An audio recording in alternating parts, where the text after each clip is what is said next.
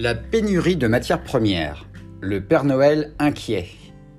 Le Père Noël pourra-t-il vraiment livrer des jouets sur son traîneau en passant par la cheminée pour les sacro-saintes fêtes de fin d'année? Tout est possible, ou pas. En effet, la pénurie de matières premières pourrait bien gâcher l'orgie consumériste de cette fin d'année 2021. Alors, qui en souffrira le plus? Les enfants ou les commerçants?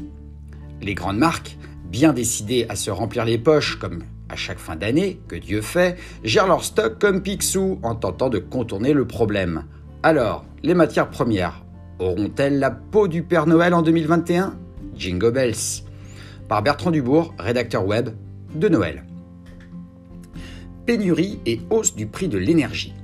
Transporter les jouets à un coût. La hausse du prix de l'énergie ne va pas non plus dans le bon sens. Les commandes arrivent à un rythme de tortue. L'Asie est bien lointaine en ce moment. De nombreux commerçants attendent depuis plus de 4 mois des commandes faites auprès de leurs fournisseurs sans voir arriver le moindre colis multicolore. En cause, la crise sanitaire qui a généré de gros retards dans les livraisons. Un redémarrage trop rapide de l'économie après la pandémie?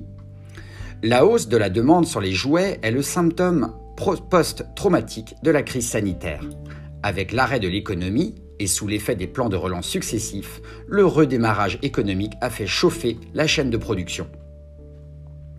Les jouets de nos enfants sont au cœur des enjeux de fabrication du XXIe siècle. En effet, nombre d'entre eux nécessitent du bois, avec une demande en bois qui s'est envolée cet été, des puces électroniques, comme dans les télévisions, les ordinateurs, les brosses à dents, etc. Du papier, le bois provenant des scieries est en surchauffe, sans mauvais jeu de mots du plastique. Idem, la demande en plastique a explosé. Du textile. La crise sanitaire est passée par là, avec des pays comme le Vietnam où 80% des usines ont baissé leurs rideaux. De l'acier. La demande a explosé. Le prix de l'acier est passé de 500 euros la tonne avant la pandémie à 1900 euros en octobre 2021. L'alternative serait peut-être de revenir à la bonne vieille orange et à la tablette de chocolat d'avant-guerre, au coin du feu mais nous pouvons légitimement douter du succès de la démarche auprès de nos chères têtes blondes, gavées d'iPad et de GAFA en tout genre. Les chiffres clés du marché français du jouet.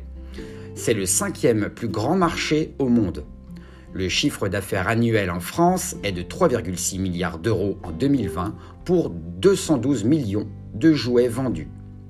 Vous souhaitez apparaître sur notre blog chez rédactionfinancière.com, contactez-nous. À bientôt.